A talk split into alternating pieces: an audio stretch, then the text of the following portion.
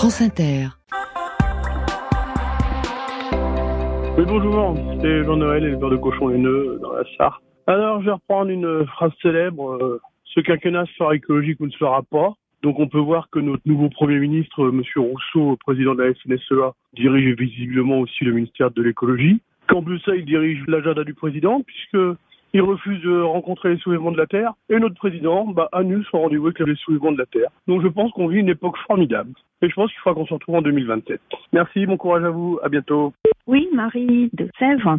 Je voulais réagir aux propos de, des deux jeunes étudiants à Lyon qui ont euh, demandé au Crous de mettre des menus végétaux euh, qui se sont fait euh, menacer de poursuite euh, par le, le responsable.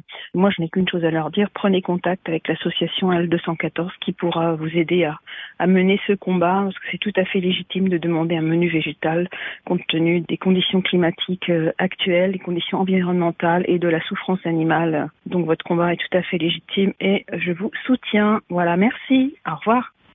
Myriam de Berlin, bonjour la Terre au carré. J'encourage tout le monde à s'habiller et à se fournir en textile d'occasion, à recycler les tissus, à réfléchir, euh, ce qui est très écologique, très intelligent et voire euh, très très stylé. J'aimerais qu'on parle un peu plus du, du secteur euh, de la second hand, deuxième main, textile d'occasion. Merci encore. Bonjour, ici Jérôme Gaillard. Je vous appelle de Trémouille dans le Cantal. Les membres de l'association de sauvegarde du lac de la Crégu dans le nord du Cantal, au pied du puits de Sancy, luttent contre la pollution du lac de la Crégu due au déversement de milliards de mètres cubes d'eau chargée de sédiments venus des captages réalisés par la société EDF des rivières Tarentaine et Eau Verte pour alimenter le barrage de Bord-les-Orgues. Le lac de la Crégu, le plus grand lac glaciaire du massif central, classé jusqu'en 1970 oligotrophe et peuplé d'ombles chevaliers, a vu l'état de ses eaux se dégrader par l'apport de près de 29 000 tonnes de vase quantifiées à l'état sec. La société EDF refuse tous travaux de contournement et de remise en état de ce joyau d'Auvergne. Les membres de l'association organisent le vendredi 23 février à la mairie de Trémouille une conférence de presse ouverte à tous.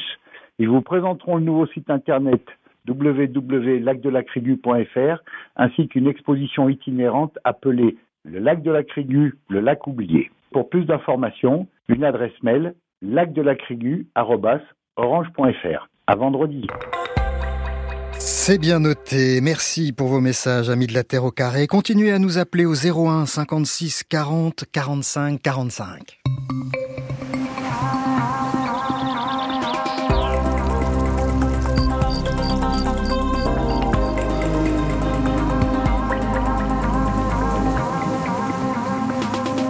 Au sommaire de ce club de la Terre au carré, une enquête sur Ikea. Le géant suédois du meuble en kit consomme chaque année 20 millions de mètres cubes de bois, soit 1% de la ressource mondiale de ce matériau. L'enseigne vante un approvisionnement responsable et une gestion durable des forêts. Mais la réalité derrière ce discours semble plus trouble selon l'enquête que vous avez menée, Marianne Kirfriedin et Xavier Deleu. Bonjour à tous les deux. Bonjour. Vous avez co-réalisé le documentaire Ikea, le seigneur des forêts, qui sera diffusé sur Arte le 27 février prochain. Vous allez nous dire ce que vous avez découvert dans un instant. Et puis dans ce club, nous tenterons de comprendre pourquoi les filles sont si peu nombreuses dans les filières mathématiques. Avec vous, Clémence Perronnet, en duplex de France Bleu Armorique à Rennes. Bonjour. Bonjour. Vous êtes sociologue, vous avez réalisé une enquête dont les résultats sont présentés dans un livre grand public qui s'intitule Matheuses, les filles avenir des mathématiques chez CNRS Éditions. Nous allons voir avec vous pourquoi et comment certaines idées reçues totalement infondées sur les filles et les maths perdurent. Et puis nous irons faire un tour sur la banquise pour observer les ours polaires avec vous, Rémi Marion. Bonjour. Bonjour. Vous êtes naturaliste et auteur de documentaires, grand spécialiste des ours. Vous venez de publier aux éditions Actes Sud L'ours polaire vagabond des glaces. Vous dressez dans ce livre le portrait de cet animal au-delà des clichés que lui valent son statut d'emblème de la lutte contre le changement climatique. Et amis auditeurs et auditrices, nous attendons vos questions et vos réactions sur tous ces sujets sur la page de l'émission. Juste avant 15h, nous retrouverons Le Jourou d'Anaël Verzo. Aujourd'hui, rencontre avec Marie-Lou qui nous parlera de sa dernière grande résolution. Voilà pour le sommaire de cette émission, préparée par Roman Lévy et Joachim Taïeb, réalisée par Valérie Ayestaraï, avec à la technique Julien Dumont à Paris et Christophe Bonpas à Rennes. La Terre au carré Daniel Fievé sur France Inter. À cheval sur huit pays d'Europe centrale et de l'Est, la chaîne des Carpates est considérée comme le poumon vert de l'Europe. Une forêt longtemps préservée de toute exploitation humaine, où l'on trouve encore des loups, des lynx et 40% de la population européenne d'ours. Pourtant, le Service national des forêts y autorise des coupes, y compris pour Ikea. Nous avons une grande parcelle de forêt à explorer.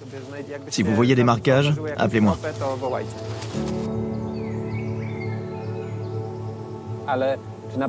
Les forêts polonaises doivent-elles vraiment être rasées pour qu'on puisse meubler des maisons au Portugal ou en Chine? Non, je ne pense pas. À un moment donné, il faut se lever et dire stop. On peut utiliser les meubles qu'on hérite de nos grands-parents. Ce n'est pas la peine de les jeter et de les remplacer au rythme des modes que l'on nous impose. On n'a pas besoin de changer de vêtements, de meubles ou de n'importe quel objet tous les deux ou trois ans. C'était la voix de Jakub Orok, professeur assistant en économie de l'environnement à l'université de Varsovie, dans un extrait du documentaire Ikea, le Seigneur des forêts, qui sera diffusé sur Arte le 27 février prochain et qui est déjà disponible sur euh, arte.tv. Marianne Kerfridin et euh, Xavier Deleu, vous co-réalisez ce documentaire. Qu'est-ce qui vous a conduit à enquêter sur Ikea et son approvisionnement euh, en bois, Marianne Kerfridin? Alors, euh, à l'époque, j'étais rédactrice en chef adjointe du média d'investigation en ligne Disclose, et on a lancé une grosse enquête sur les forêts, notamment le trafic de chênes depuis la France vers la Chine.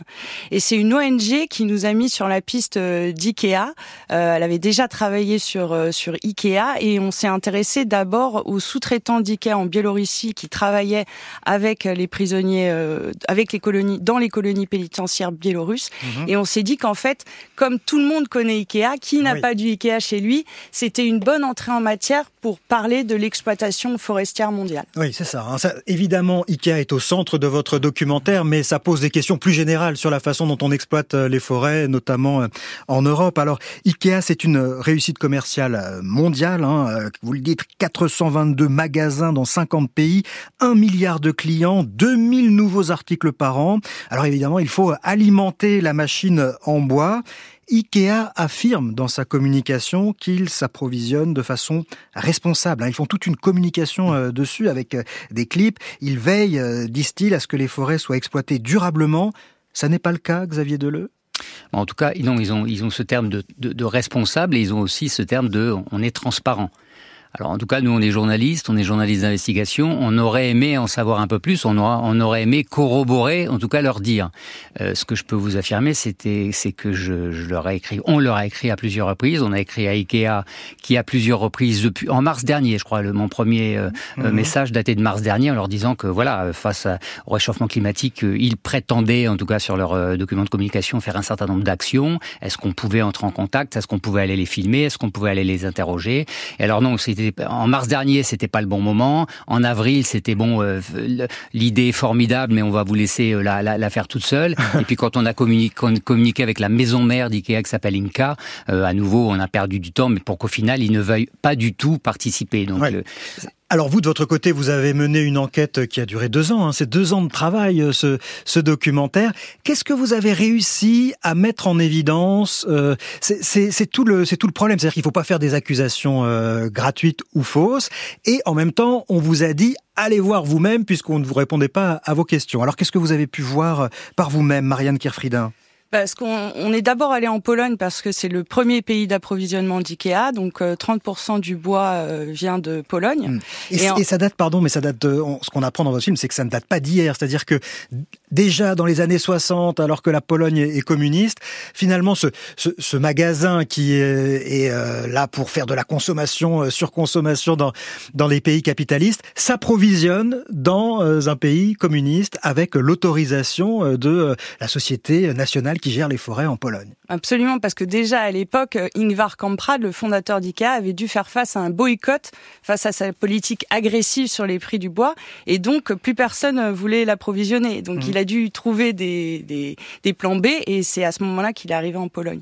Euh, effectivement, il travaille avec euh, State Forest, donc euh, euh, l'office qui gère les forêts.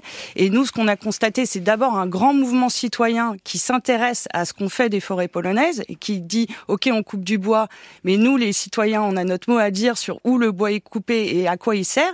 Et en fait, on s'est aperçu que notamment dans les Carpates, où hmm. les coupes sont toujours autorisées, alors que de nombreux scientifiques et ONG disent qu'elles ne devraient plus être autorisées, hmm. des sous-traitants d'IKEA s'approvisionnent dans, dans, ces forêts des Carpates. C'est aussi toute la difficulté, Xavier Deleu, c'est qu'il y a beaucoup de sous-traitants. Donc, euh, ça fait un peu écran, rideau de fumée entre euh, les bonnes pratiques défendues par IKEA et puis les sous-traitants qu'ils disent ne pas pouvoir forcément contrôler sur le terrain. Oui, alors justement, ils ont une, ils ont une charte, hein, qui a une charte de bonne conduite, euh, euh mais sitôt que euh, un, journaliste d'investigation et d'autres ont travaillé dessus autrefois euh, sur ce sujet euh, déterre euh, une anomalie, quelque chose de scandaleux, forcément, Ikea va dire ça n'est pas de notre faute, c'est le sous-traitant. Donc en fait, ils ont mm. externalisé absolument le risque. Et il y a une expression qu'avait utilisée un journaliste américain il y, a, il y a, quelques années qui disait que Ikea c'était la compagnie Teflon.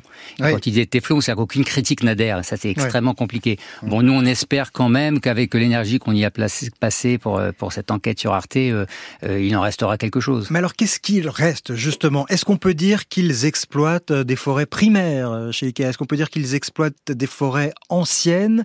Est-ce qu'on peut dire qu'ils pratiquent des coupes rases, c'est-à-dire des, des coupes sans trier, sans, sans, laisser quelques arbres et en, en rasant tout? Qui veut répondre?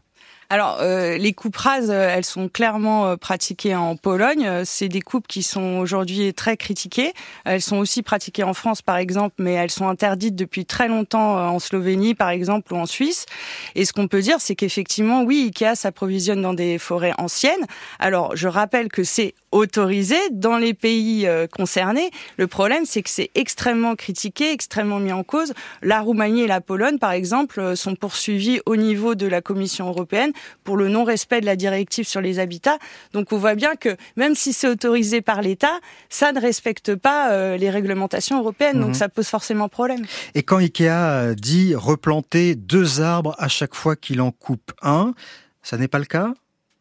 Xavier Deleu Écoutez, nous, on n'est pas allé sur le terrain pour voir s'il plantait un deuxième arbre. Mais ça, souvent, c'est un argument de l'industrie euh, de la civiculture, en fait. Euh, c'est un argument qui vise simplement, et c'est un argument commercial, qui vise à rassurer les citoyens que nous sommes, qui, qui généralement ne sont pas allés dans des forêts depuis bien longtemps, qui n'ont pas vu une forêt primaire depuis bien longtemps, que tout va bien et que vous pouvez acheter euh, en toute conscience parce qu'on a là un produit euh, qui est, contrairement aux énergies fossiles, contrairement à d'autres produits, qui est renouvelable. Réalité, euh, d'abord, c'est logique de planter deux arbres parce qu'en réalité, ça ne veut pas dire que les deux vont être plantés. Vont pousser, vous voulez vont dire pousser, pardon. Mm. Euh, ça ne veut pas non plus dire. Enfin, d'ailleurs, la foresterie, elle fonctionne de la manière suivante c'est qu'on laisse pousser des, des, des arbres et qu'après on fait des coupes d'éclaircies. Donc il y, a, il y a aussi un grand nombre de ces arbres qui seront qui seront coupés. Mais en fait, le débat, il n'est pas là. Le débat, il n'est pas de savoir combien il y a d'arbres parce que effectivement là-dessus, on peut dire qu'il y a plus d'arbres en Suède, par exemple, le, le royaume d'Ikea, qu'il n'y en avait en 1990.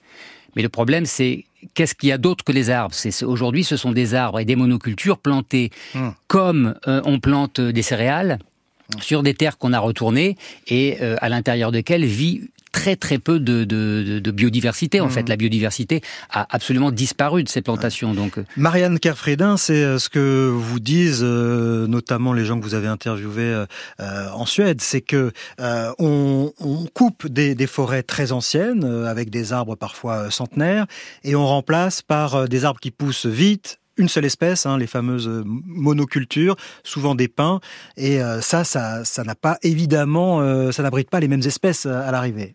Euh, ce qui est prouvé scientifiquement, c'est que des forêts plus diversifiées, avec des espèces différentes, sont plus résilientes. Donc, elles mmh. sont mieux capables de résister au réchauffement climatique, mieux capables de résister aux incendies, mieux, mieux capables de résister aux attaques d'insectes. Mmh. Donc, effectivement, quand on replante une monoculture, un champ d'arbres, bah, c'est pas une forêt euh, diversifiée, et donc c'est une forêt qui est forcément moins résiliente.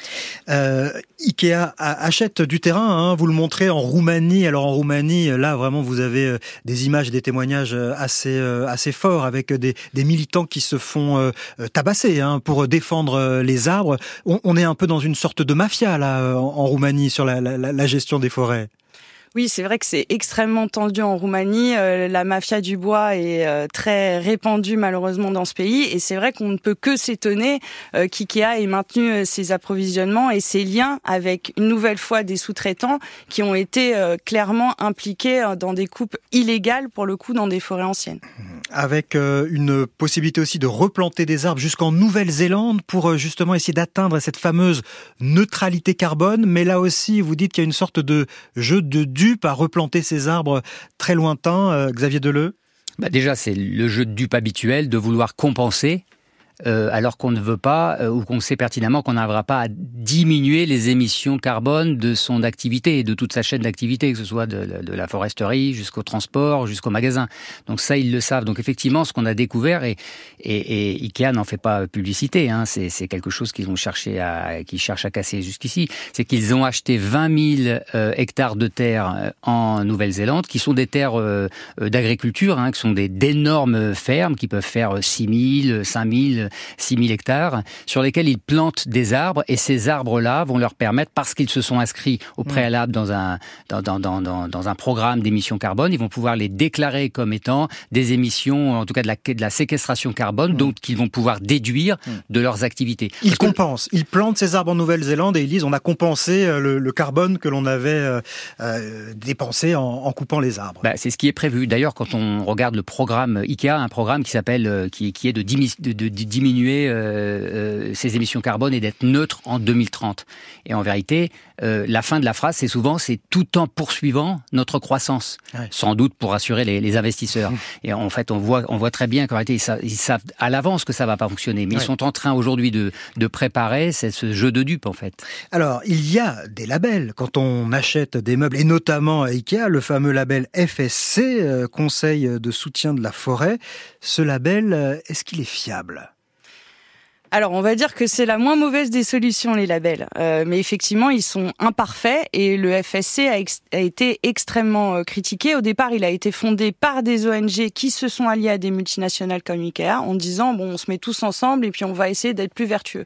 Mais en fait, au fur et à mesure, les ONG se sont aperçus qu'il y avait des dérives dans ce label et euh, elles les ont quittés. Les Amis de la Terre ont quitté la, le, la gestion du FSC, Greenpeace dernièrement. Donc, en fait, fait, clairement, aujourd'hui, ils, trouvent que c'est un instrument de greenwashing. Ils sont un peu jugés partis, c'est-à-dire que ce sont les industriels entre eux qui se sont créés un label et qui, qui se le se le mettent sur le sur leurs meubles. Euh, alors bon, ça, nous renvoie quand même nous consommateurs à notre façon d'acheter, parce que bon, je pense que euh, autour de cette table et parmi nos auditeurs, on est extrêmement nombreux à avoir euh, un jour mis les pieds chez Ikea, à avoir chez nous des meubles de chez Ikea. On voit bien que ces meubles sont en bois, on voit bien qu'ils ne sont pas faits pour durer éternellement et on s'en satisfait bien. On n'avait pas forcément envie de savoir euh, ce qui se passait au tout début de, de l'histoire.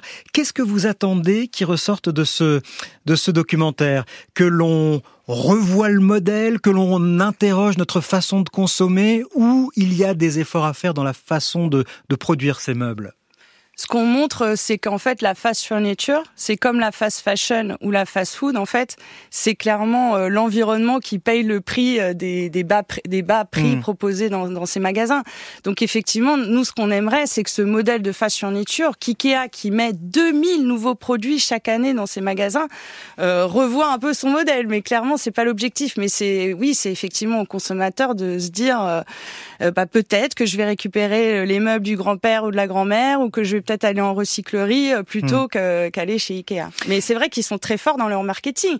On rentre dans le magasin, on se dit oh je, veux une étagère et puis on repart avec 10 produits qu'on n'avait pas prévu d'acheter. Oui, puis c'est vrai qu'ils ont une très bonne image. Hein. C'est-à-dire vous, vous le disiez cet effet téflon, c'est-à-dire qu'ils n'accrochent pas finalement. C'est vrai qu'ils ont quand même quelques casseroles pour rester dans la métaphore de, de la cuisine. Ils ont quand même quelques casseroles hein, avec euh, le fait travailler les enfants, des prisonniers politiques. Euh, l'entreprise a été fondée par un sympathisant nazi. Hein, vous prenez le temps de le, de le rappeler dans votre documentaire. Et malgré tout, cette, euh, cette firme, cette enseigne a une image assez euh, populaire, assez sympathique, Xavier Deleu. Ben, Je ne sais pas dire euh, pourquoi en vérité. Hein.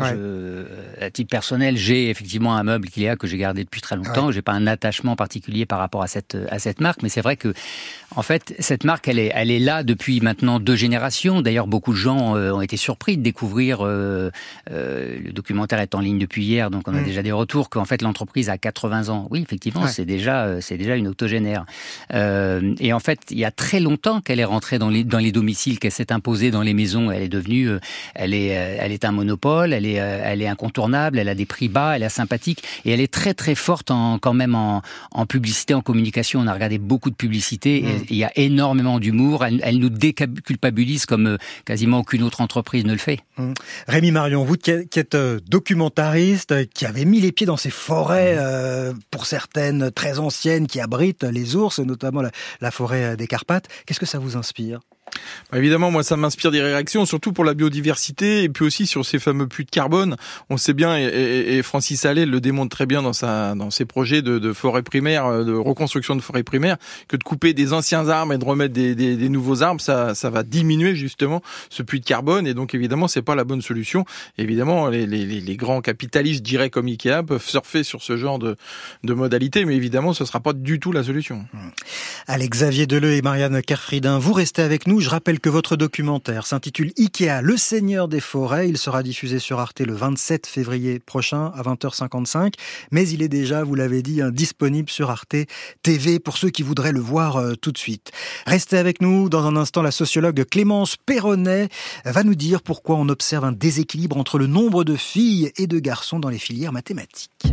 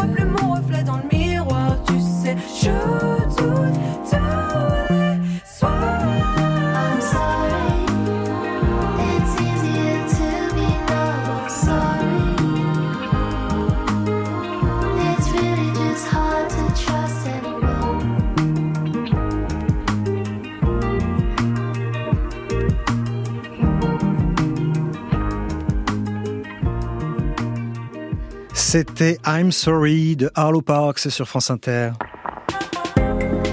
La Terre au carré. Sur France Inter. Aude Lemar-Verrier, elle est ingénieure en informatique et maths appliquées. Un choix malgré les préjugés. Tu vas pas y arriver? Les filles et les maths, euh, ça marche pas? Donc euh, ce genre de stéréotype-là, mais c'est jamais ce que j'ai pensé. Donc, euh, par contre, après, dans... Vous entendu? Oui, oui, oui, je l'ai entendu. Je l'ai entendu. Elles étaient aujourd'hui une centaine de jeunes filles. Elles seront l'année prochaine en terminale scientifique où elles représentent encore 46% des effectifs. Mais post-bac, les chiffres sont implacables. Par exemple, 14% seulement à Polytechnique. La société dans laquelle nous vivons est une société euh, qui est quand même très où le masculin est très valorisé et les mathématiques sont considérées comme souvent comme un instrument de pouvoir. La voix de Véronique Chauveau, co-organisatrice pardon, de la journée Filles et Maths. C'était un extrait d'un reportage de France 3 Lyon diffusé en 2016.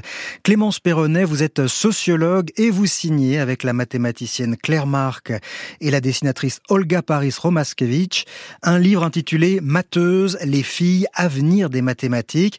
Ce livre présente entre autres, parce qu'il y a aussi euh, des véritables problèmes de maths hein, posés dans ce livre, mais il présente entre autres les résultats d'une enquête sociologique que vous avez mené. À quelles questions vous vouliez répondre exactement? L'enjeu avec ce livre, c'était vraiment de battre en brèche pas mal de croyances qui sont euh, très diffusées et encore très présentes pour expliquer le fait qu'il y a encore très peu de femmes en mathématiques. Sachant que c'est pas les seules qui sont absentes, hein. c'est aussi euh, les classes populaires et les minorités. Donc on a on a plusieurs groupes sociaux qui sont absents si on compare la population globale et puis euh, celles et ceux qui étudient et puis qui font des maths professionnellement. Et l'idée avec ce livre, c'était vraiment d'aller contre deux grandes idées reçues. La première, c'est que on ne s'explique pas ce phénomène. C'est-à-dire que ça serait toujours un mystère, quelque mhm. chose d'incompréhensible. Et puis la deuxième idée reçue, qui est encore plus problématique, c'est que bah, finalement, ça serait de la faute des filles et des femmes et que ça serait elles qui euh, s'intéresseraient pas, qui seraient pas curieuses ou voilà, qui n'auraient pas de d'appétence pour les mathématiques. Mmh. Et tout cela, bah, ça vaut le coup de d'aller chercher des réponses scientifiques du côté des sciences sociales, de la sociologie, de l'histoire, de la psychologie, pour montrer que bah, la cause principale de l'absence des femmes en mathématiques, c'est vraiment et c'est toujours l'organisation de notre société parce qu'elle repose encore sur l'idée qu'il y a une incompatibilité entre les femmes et puis euh, l'activité intellectuelle de haut niveau, l'intelligence, le, le brillant et, euh, et, au final les mathématiques qui, elles, représentent tout ça. C'est-à-dire que, redisons-le clairement, il n'y a aucune raison de penser que le cerveau des filles est moins performant pour faire des maths que celui des garçons. Il n'y a aucune étude scientifique qui permettrait d'affirmer un truc euh, pareil. Le fait qu'il y ait moins de filles dans les filières de maths et donc uniquement à des raisons uniquement sociales et culturelles. Exactement, il n'y a pas d'inné des compétences mathématiques et donc il n'y a pas d'inné des capacités euh, cognitives liées aux mathématiques euh, qui seraient euh, qui viendraient du sexe des personnes. Mhm. Ça c'est quelque chose qu'on sait avec beaucoup d'assurance depuis des décennies et pourtant le sujet revient toujours sur la table mhm. avec cette idée qui reste et qui demeure que les femmes seraient par nature un peu moins compétentes. Et donc le, le, raisonnement ici c'est de dire bah si c'est pas naturel, si c'est pas inné, alors ça signifie et ça aussi on, on le sait très bien et en psychologie et en neurosciences et en sciences de l'éducation que euh, les compétences, l'aptitude en mathématiques, ça s'apprend et ça s'acquiert par l'entraînement. Et ici, on peut comme ça trouver la cause de l'absence des femmes. Il y a en gros deux raisons principales puisque euh, la compétence et les capacités en mathématiques, ça s'acquiert par l'entraînement, bah, une première raison, c'est que euh, tout le monde ne bénéficie pas du même entraînement et que euh, les filles et les femmes sont moins entraînées que les garçons. C'est une première explication et ça, euh, ça en fait, ça explique beaucoup ce qui se passe aussi dans les familles. Et puis une deuxième explication, c'est que même dans les cas où il y a un entraînement équivalent, bah, le résultat de l'entraînement, euh, les aptitudes, les compétences, vont pas être perçus de la même façon, vont pas être identifiés et étiquetés de la même façon selon le sexe et donc à euh, compétences égales et à performance égale en mathématiques, bah, ce que vont faire les filles ne va jamais être autant perçu que ce que font les garçons hmm. comme étant euh, de la réussite en maths. Alors, ces, ces stéréotypes, euh, ils sont intégrés par les filles elles-mêmes. Alors, je précise, parce que vous, vous, allez très vite dans les conclusions, mais je précise que vous avez travaillé sur un groupe de 45 jeunes filles qui avaient 16 ans, qui étaient, alors qui avaient toutes choisi euh, la spécialité maths, elles étaient en, en première, et elles, elles faisaient un, un stage en non mixité. Donc elles étaient uniquement entre filles pour pour faire des mathématiques. Et donc vous avez enquêté, fait des questionnaires pour savoir un petit peu ce qui les avait conduits à faire des mathématiques et, comment elles, voyaient tout ça. Et ce qu'il ressort, c'est que même pour ces filles qui ont choisi les maths, qui ont souvent une famille avec des mathématiciens ou des mathématiciennes, elles-mêmes valorise plus les hommes au sein de leur famille, euh, prête plus hein, la compétence scientifique aux hommes au sein de leur famille Oui, exactement. Le pari de cette étude, c'était d'aller enquêter auprès des filles qui étudient toujours les maths, qui sont toujours intéressées par les maths à 16 ans, alors qu'au final, actuellement, en fait, c'est une minorité. Parce qu'on a entendu dans l'extrait avant mhm. qu'il y avait encore 46% de filles en terminale S. Ça, c'est les chiffres de 2016. Et en fait, depuis, il y a eu la réforme du bac et la proportion de filles en mathématiques, elle a encore reculé. Elles sont plus que 40% aujourd'hui dans le groupe des ados euh, qui étudient euh, les mathématiques à 16 ans. Et le pari de cette étude, c'était d'aller enquêter auprès de celles qui sont toujours là. Et finalement, ça a été euh, une surprise sur le terrain de voir que même ces adolescentes qui non seulement travaillent toujours les mathématiques euh, à la fin du lycée, mais en plus y réussissent, parce que là, dans le groupe euh, des jeunes filles enquêtées, des 45 jeunes filles enquêtées par entretien et par observation et par questionnaire, on a des excellentes élèves. Bah, même elles, en fait, elles ont expérimenté et elles ont incorporé mmh. ces discours qui veulent qu'elles sont moins compétentes que les garçons et qu'elles hmm. ont moins d'assurance que les garçons. Autrement dit, on a chez ces adolescentes bah, tous les discours qu'on connaît bien parce qu'ils sont très souvent cités de bah, je, ne me sens pas autant capable, j'ai d'excellentes notes mais je ne pense pas être vraiment la meilleure eh personne, la plus compétente et surtout je ne suis pas intelligente.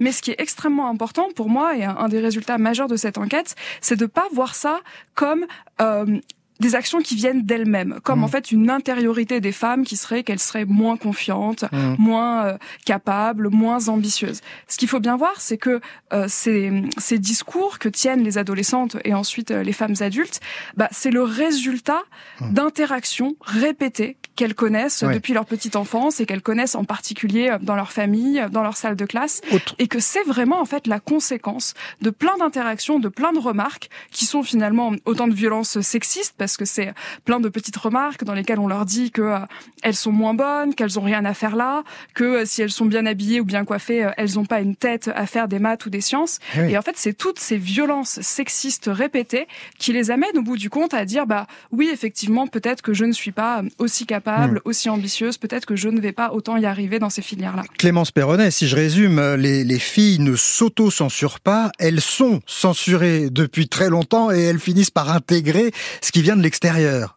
Exactement. Et ça, c'était euh, important de mettre le doigt sur ce phénomène-là pour essayer de contrer toutes ces rhétoriques de l'autocensure, mais aussi du euh, syndrome de l'imposteur. Souvent, on parle d'autocensure pour les jeunes et les ados, et puis pour les femmes qui euh, ont réussi à devenir professionnelles, mais qui rencontrent toujours des difficultés. Ensuite, on parle de syndrome de l'imposteur, mais c'est exactement la même façon de dire que le problème vient d'elle. Et là, l'idée était de montrer le phénomène social qui se passe et qu'on peut découper en gros en quatre étapes. C'est-à-dire que dans un premier temps, on a des filles et des femmes qui reçoivent bah, toutes ces remarques, tous ces commentaires, soit de leurs proches, soit plus globalement dans la société et les médias, qui leur disent bien que euh, ce qu'elles font ne peut pas être considéré vraiment comme du travail intellectuel, ne peut pas mmh. vraiment être considéré comme de l'intelligence, ça les amène à douter d'elles-mêmes, à se dire bah oui effectivement peut-être que si on me le dit tellement, bah je suis pas si forte que ça, je suis pas si intelligente, je suis pas si capable. Et là il y a une troisième étape qui est très importante, qui est la négation des violences sexistes et la négation de cette inégalité euh, première. On dit à ces jeunes filles et à ces femmes que nous vivons tous aujourd'hui, surtout en France, dans une société égalitaire dans, euh, laquelle elles sont parfaitement reconnues. Donc, ça les amène devant un vide qui est, bah, je doute vraiment de moi, je me sens vraiment pas bien, mais en même temps, on me dit que la société est égalitaire et que j'y ai toute ma place. C'est bien que le problème doit venir de moi. Mmh, mmh. C'est bien que euh, c'est euh, c'est dans ma tête et que ça n'existe pas. Et donc, c'est vraiment la négation des violences qui les amène dans cet état euh, vraiment de, de grande incertitude et de grande difficulté. Clémence Perronnet, j'aimerais quand même pouvoir vous poser quelques questions et on arrive déjà à la fin de, de, de cette discussion, mais quand même, prenons une minute, une minute trente pour que vous me disiez comment on fait pour sortir de ce cercle vicieux. Est-ce qu'il y a des solutions? Est-ce que vous avez identifié des euh, façons de d'arranger les choses et qu'on sorte de ça? Bah, vu le, schéma que je viens de vous décrire, bien sûr, l'idéal, ça serait de supprimer la première étape, c'est-à-dire bah, toutes les violences qui sont faites aux femmes et tout ce contexte sexiste dans lequel elles évoluent. Pour les adolescentes en particulier, par exemple, on a pu identifier que la majorité des remarques viennent de leurs camarades de classe, et donc là, il y a un, un levier important qui est euh, l'éducation des garçons et des hommes pour mettre fin à ces contextes vraiment euh, euh, incompatibles avec, pour le coup, l'apprentissage et puis l'épanouissement des femmes dans les mathématiques. Donc, il y a un levier important du côté des garçons et des hommes. Et puis, euh, en attendant, ou plutôt en parallèle, bah, ce qu'on a observé dans cette enquête sociologique, c'est-à-dire les stages en non-mixité ponctuelle. Ça, c'est quelque chose qui est intéressant et c'est quelque chose qui marche parce qu'en mhm. fait, ça, ça suspend pour un temps bah, les contextes de classe qui sont euh, très défavorables aux filles, les, les contextes classiques, parce qu'elles y sont du coup confrontées à toutes ces interactions. Donc je dirais que les, les deux grands leviers d'action, mais peut-être le levier d'action qui est pour le coup le moins investi et, euh, et qui pourtant est prioritaire, bah, c'est l'action auprès des garçons et des hommes pour faire changer les contextes. Là, j'ai beaucoup parlé des lycéennes et de leurs camarades de classe, mais c'est exactement la même chose que rencontrent ensuite les professionnels des mathématiques. Donc là, l'action serait euh, prioritairement à diriger sur leurs collègues masculins. Mmh. Et puis en parallèle, pour donner aux filles et aux femmes bah, les contextes et les environnements qui leur permettent de travailler sereinement et de passer sereinement du temps, pour le coup, sur les mathématiques, bah là, une solution ponctuelle et, temporaire, c'est euh, la création de groupes euh, et de, et de temps non mixtes, donc entre femmes, à la fois pour prendre conscience des problèmes et puis donc bénéficier de, de ce temps privilégié. Et on recommande à toutes et tous de lire votre livre, hein, qui ne présente pas uniquement les résultats de votre étude sociologique euh, sur les filles et les maths, mais qui invite aussi à faire des maths avec des problèmes de maths à résoudre. Le livre s'intitule Matheuses, les filles, avenir des mathématiques, chez CNRS Éditions. Vous le signez, Clémence Perronnet avec euh, la mathématicienne Claire Marc et euh, la dessinatrice Olga Paris Romasevich. Dans un instant, un grand merci euh, à vous. Hein. C'était c'était à distance, c'était depuis Rennes. Un grand merci à vous, Clémence Perronnet, d'être passée par cette émission. Dans un instant, changement de décor. Nous partons dans le Grand Nord observer les ours polaires avec un spécialiste, Rémi Marion.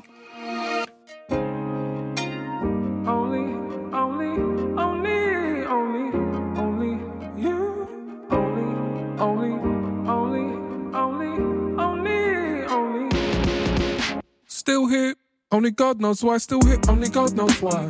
Dreams of a beach with a house behind.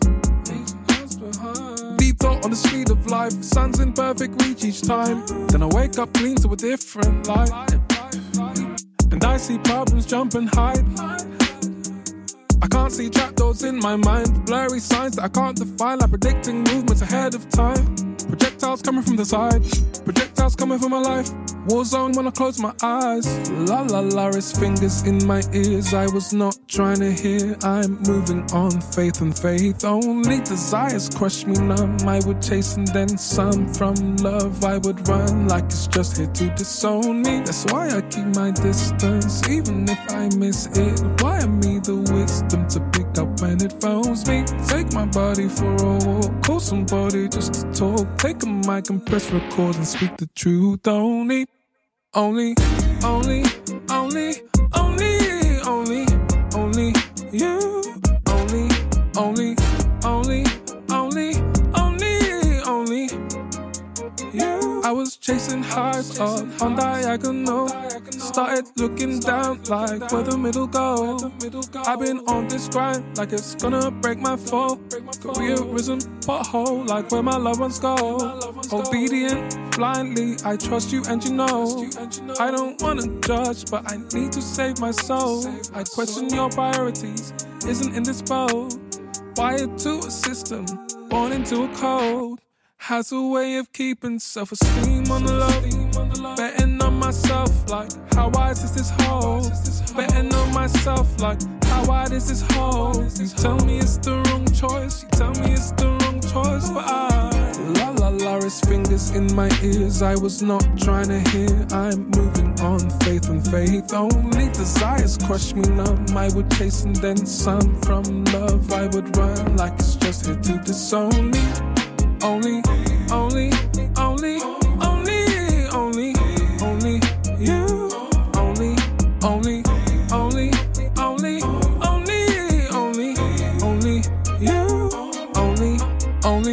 only, only, only, only, only, only you, only, only, only, only, only, only. C'était Only de Sampha sur France Inter et c'est Thierry Dupin qui signe notre programmation musicale. La Terre au carré, le magazine Sciences et Environnement. Daniel Fievé sur France Inter. Alors ça y est, là on va essayer de pas faire trop trop de bruit parce qu'on a un ours qui se rapproche tout près du véhicule. Il y a pas mal de neige parce que depuis ce matin il ne s'arrête pas de neiger. Mais bon, il avance toujours avec son allure assez rapide, le museau au vent. Il est à 2 mètres du véhicule, même maintenant. Il est même sous nos pieds. Salut petit père. On peut bien se rendre compte quand on est à cette distance-là de l'épaisseur du poil. Il est à cette saison, euh, l'ours polaire est plutôt jaunâtre hein, parce qu'en fait il a de la graisse qui est dans le poil qui s'est oxydée, qui lui donne cette espèce de couleur un peu beurre euh, rance. Donc on, le distingue quand même relativement bien sur la neige assez épaisse. Hein. Ce gris plombé du ciel, euh, la neige un petit peu partout, c'est assez monochrome qui, résume bien en fait les, les ambiances oui, arctiques comme on peut avoir ici à Churchill sur la baie d'Hudson. La voix de notre invité Rémi Marion dans un extrait du magazine de la rédaction Interception daté de 2003. Depuis, Rémi Marion, votre passion pour les ours polaires ne vous a pas quitté. Vous venez de publier L'ours polaire vagabond des glaces aux éditions euh, Actes Sud. Vous les avez observés de très près. Hein. On en avait un exemple dans cette, euh, dans cette, dans ce petit extrait de, de reportage et particulièrement, je ne sais pas si c'est le cas à chaque fois, mais dans cet extrait de reportage, vous avez l'air calme, serein, l'ours est à quoi? Moins d'un mètre? Bon, il y a la, paroi de la voiture qui vous sépare, mais et ça vous, c'est pas l'ombre d'une inquiétude? Non, pas du tout. Alors déjà parce que les, ces grands prédateurs sont pas du tout des fauves à fait de sang euh, dès qu'ils sentent quelque chose, qui vont se jeter sur le véhicule. Ce sont des animaux extrêmement pragmatiques. Et donc là, on est dans des véhicules, donc dans la région de Churchill où il y a pas mal d'observateurs, de visiteurs et de tourisme, et puis beaucoup d'ours polaires. Et euh, moi, j'y ai passé 23 automnes consécutifs là-bas, donc euh, des ours. Ils vous reconnaissent. ils vous connaissent.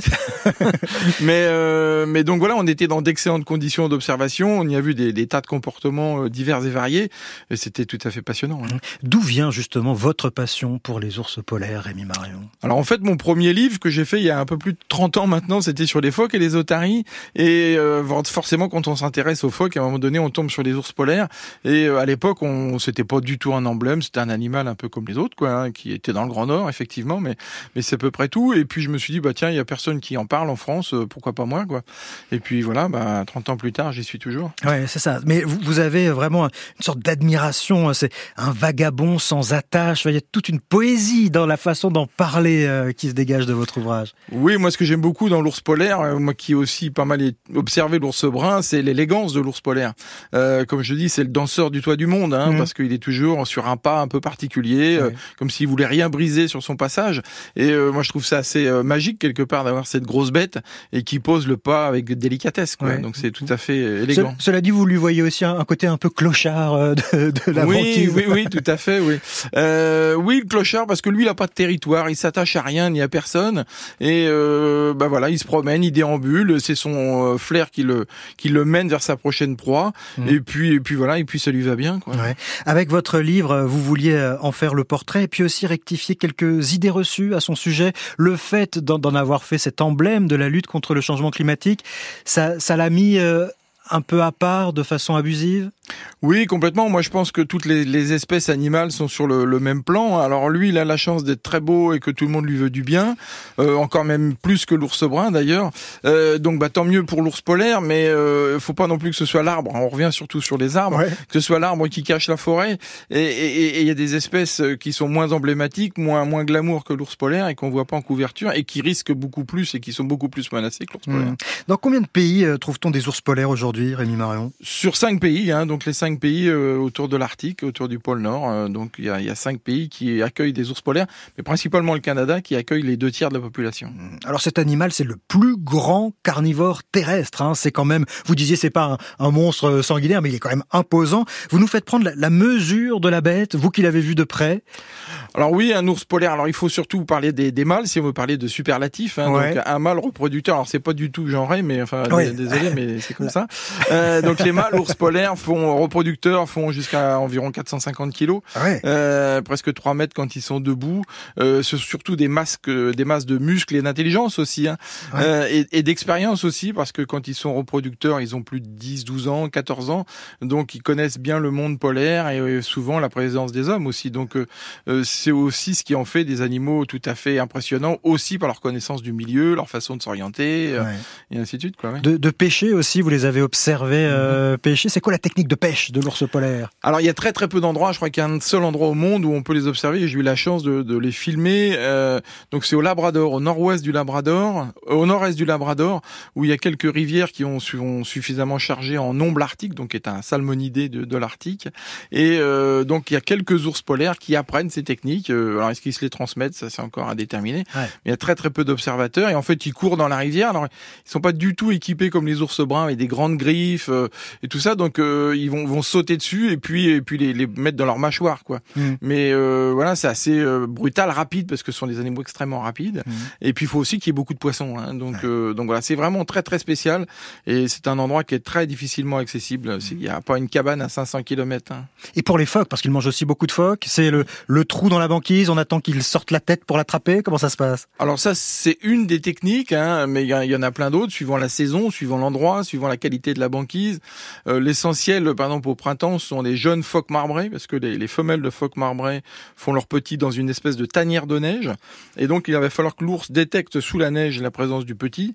Il va falloir effondrer rapidement avant que le petit s'échappe. Donc ça, c'est une technique importante en avril, mai, début juin. Après aussi, il y a l'approche sur la banquise. Donc là, pendant que les, les phoques sont au soleil euh, sur la banquise, bah, ils vont s'approcher hein, en catimini, muscle par muscle presque, pour euh, s'approcher à quelques mètres de leur proie. Mmh. Quoi. Ça mange combien de, de, de phoques par, euh, par an, un, un ours polaire? On, on, dirait, moi je dirais pour résumer, à peu près un par semaine. Mais alors tout ah est regroupé entre, je dirais, le mois de novembre et le, le, mois de juillet. Donc il y a quatre mois où il jeûne assez drastiquement. Oui. Mmh. Il est parfaitement adapté à son milieu. Hein. D'ailleurs, vous dites cette image de l'ours polaire seul sur son iceberg qui dérive et puis qui nous fait pitié. En fait, c'est son milieu naturel, c'est comme ça qu'il vit. Il n'y a pas de raison de s'inquiéter pour lui quand il est comme ça, il est bien. C'est ça, moi, c'est là-dessus aussi, c'est l'un des thèmes que je développe dans mon livre, c'est que il faut un petit peu décrypter aussi toutes les images qui sont sorties euh, souvent de leur contexte. On peut leur faire dire tout et n'importe quoi. Et donc, qu'un ours dérive sur un morceau de glace, bah, euh, what quoi. Enfin, c'est normal. Ouais. Euh, surtout qu'un ours, on le sait, peut nager jusqu'à 600 km. Euh, ah, c'est un excellent nageur, excellent ouais, apnéiste aussi. C'est hein. un athlète euh, complet, quoi. Ouais, un marcheur aussi. Un marcheur, bah oui, il marche des, des, dizaines et des dizaines de kilomètres, toujours à la même allure en plus. Donc voilà, donc euh, il faut pas sortir les images de leur contexte on sait bien que le réchauffement climatique, on n'a pas besoin d'aller chercher, euh, mmh. on n'a pas besoin de convoquer l'ours polaire, il est devant notre porte. Quoi. Ouais. Il y a des, aussi euh, des, des, adaptations assez euh, particulières, not notamment sa fourrure. Alors évidemment, nous on les voit blancs ces ours mmh. polaires, mais si on enlevait les poils en dessous, la peau, est, est noire. La peau est noire. La peau est noire. Et le poil est particulier aussi. Alors le poil est creux, hein, donc c'est aussi ce qui fait que l'été, bah, souvent il y a plein de, de, de, petites cochonneries qui viennent se mettre dans le poil et tout ça qui le rendent un petit peu plus jaunâtre. Et, et, et c'est très très étudié, entre autres il y a des laboratoires en Allemagne qui étudient le poil de l'ours parce que euh, ça pourrait être utilisé, modélisé pour faire peut-être des textiles mmh. euh, qui, qui, ressemblent un peu au, au, au, mode de fonctionnement du poil de l'ours. Donc il y a beaucoup beaucoup d'études là-dessus et il y avait beaucoup de choses aussi. On disait que c'était comme une fibre optique ouais. qui amenait, mais c'est pas vraiment ça. C'est un peu plus compliqué. Ah oui, la fibre optique, c'était euh, l'idée ouais, un, c'était un peu simpliste, simpliste. Et, et, et, on sait que c'est en fait c'est un ensemble de fibres. C'est pas une fibre qui amène l'énergie. Mmh. Mais qui arrive quand même à, à capter jusqu'au à, à, la peau noire cette, peau noire, oui, ce, ce, soleil. Euh, alors, et, chose qu'on ne sait pas forcément, il peut s'accoupler, l'ours polaire, avec l'ours brun. C'est-à-dire que des fois, aux, aux marges du, du cercle arctique, ils se rencontrent, notamment ours polaire et grizzly, mmh. et ça fricote. Oui, alors c'est pas nouveau. Alors ça fait euh, beaucoup de, de, de conférences, d'articles euh, et tout ça. Évidemment, euh, les fachos de service, ils voient que c'est pas bien parce que l'ours noir, l'ours blanc sera un peu moins blanc. Donc on a vu, j'ai vu des articles là-dessus. Vraiment ah, Oui, oui, j'ai vu des articles là-dessus. Oh là là. Je citerai pas de magazine là-dessus, mais ouais. Euh, mais en fait, euh, et c'est normal. Hein, à chaque fois qu'on est un peu aux marges du climat et aux marges géographiques aussi, les espèces se croisent. En plus, sont deux cousins très très proches et les les hybrides sont fertiles, mais on retrouve dans la génétique de l'ours polaire des traces d'ours brun à différentes périodes. Mmh. Et on sait que on, le, le, plus vieux, la plus vieille pièce osseuse d'ours polaire est vieille de 130 000 ans, et il était plus ours polaire que les ours polaires actuels, parce que depuis ils ont croisé des ours bruns. Et on, a, on appelle comment alors l'hybride, le, le, fruit de cette descendance? Alors on y a trouvé un joli nom, le pisli, quand c'est un mélange de d'ours polaire et de grizzly. Ouais. Ouais. Ouais. Il y a aussi le, gros lard. Le gros lard. Alors c'est pas très beau. C'est moins joli. c'est moins joli. Je préfère le, grizzly, c'est plus poétique. Aujourd'hui, on estime à combien le nombre d'ours polaires encore euh, à la surface du globe, enfin rassemblés au pôle. Hein, Entre 26 27 000 à peu près individus. Alors ce qui a posé un certain nombre de soucis aussi aux gens qui, qui disaient que l'ours polaire était en voie d'extinction parce que le chiffre, le dernier chiffre officiel est plus important que le précédent. Ah oui. Donc en fait, ça, pour le moment, la population stagne, cesse de, de chuter. Bah, à la jamais vraiment chuté depuis qu'il a été protégé. Hein. Il, a, chuté drastiquement dans les années 70 au point d'atteindre peut-être 10 000 individus. Heureusement, il a été protégé à ce moment-là en 76 officiellement sur tout l'aire de répartition. Euh, maintenant, la population est relativement stable. Mais ce qui est intéressant aussi, c'est de voir cette complexité dans la population d'ours polaires. C'est qu'il y a des populations qui sont plus menacées que d'autres, mmh. en particulier au Svalbard, au nord de l'Europe, hein, où là, c'est certain qu'il y a moins de banquises, entre autres sur la côte ouest, et également en mer de Beaufort, au nord de l'Alaska. Donc c'est aussi toute cette complexité. Moi, j'ai essayé de développer. Et c'est pas si simple. Ouais. Je vois que nos, nos amis qui ont planché sur les forêts euh, notent en, vous écoutant parler. Ça vous inspire quoi vous, vous qui êtes aussi, euh, qui avez aussi fait des, des, documentaires, ça vous inspire quoi ce, ce regard de documentariste sur l'ours polaire?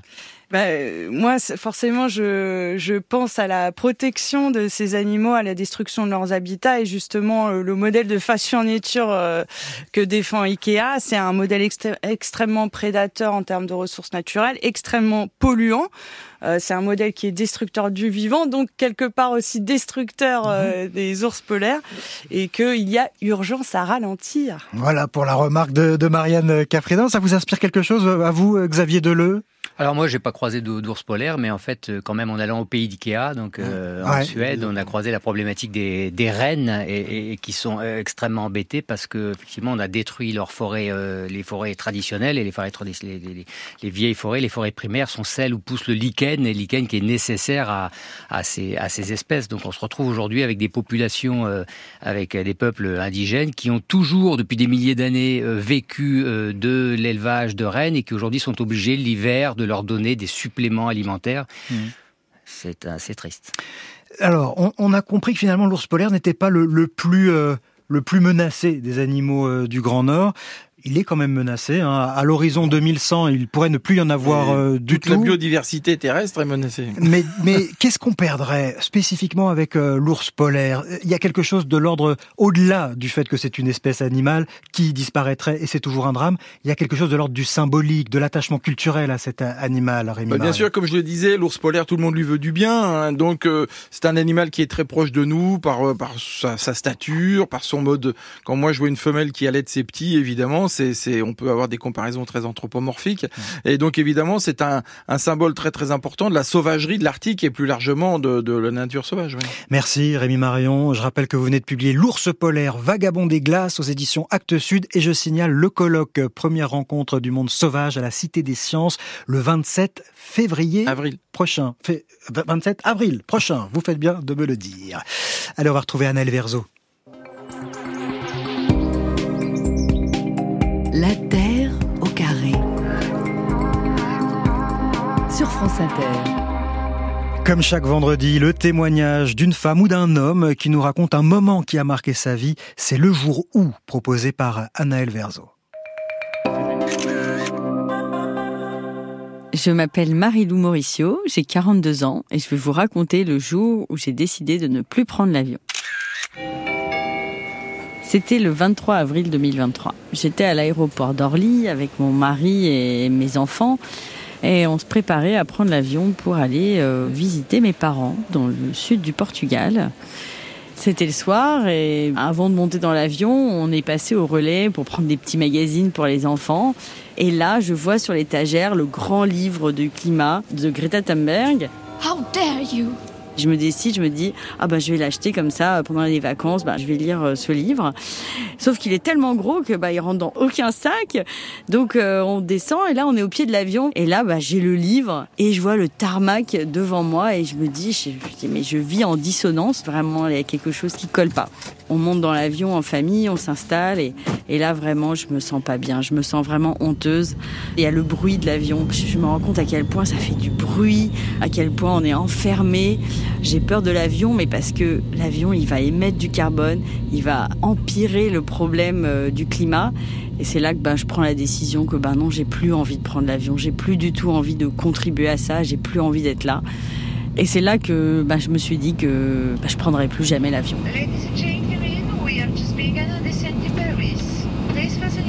Pourtant, l'avion, qu'est-ce que je l'ai pris dans ma vie hein? En fait, j'ai pris l'avion des années euh, pour des raisons professionnelles. Je travaillais chez Cartier et chez Vuitton. J'ai organisé des événements dans le monde entier pour les plus riches du monde. Donc, il m'est arrivé, par exemple, de faire quatre repérages à Singapour juste pour voir si tel endroit était vraiment bien pour un grand dîner. Euh, j'ai aussi fait le tour du monde avec mon mari en voyage de noces. Et puis euh, l'avion, bah, pour aller voir mes parents, mais aussi euh, pour les enterrements de vie de jeunes filles, pour les anniversaires entre copains. Enfin voilà, c'était vraiment un usage régulier. J'ai pris ma part, quoi.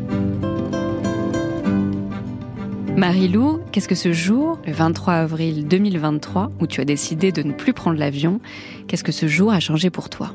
Alors déjà, il a changé pour l'organisation familiale, parce qu'on a dû trouver d'autres moyens, parce que j'ai quand même toujours envie d'aller voir mes parents.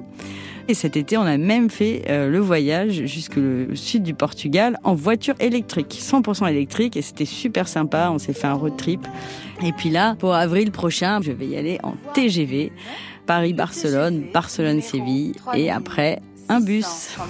Alors bien entendu, c'est plus long, mais je me sens vraiment alignée avec mes convictions et euh, et je suis même fière de, de le dire qu'en fait c'est possible, qu'il y a des alternatives et qu'elles sont aussi joyeuses. Et puis, euh, j'ai décidé de devenir photographe. Et donc, j'ai créé une série de portraits photos où euh, je prends en photo les personnes avec le taux de carbone euh, à leur année de naissance. Donc moi, par exemple, je suis en 1981 à 340 ppm. Et là, un petit bébé qui est né en 2023, il est né à 421 ppm. Et c'est vraiment un, un grand souci parce que on s'approche de l'emballement climatique. J'ai vraiment envie euh, d'essayer d'expliquer l'urgence de changer. Par exemple, ben, arrêter de prendre l'avion. C'était le jour où d'Anaël Verzo, mixé par Pauline Laverdure. Lundi, vous aurez le plaisir de retrouver Mathieu Vidar et Camille Cronier aux commandes de la Terre au Carré. Très bon week-end à toutes et à tous.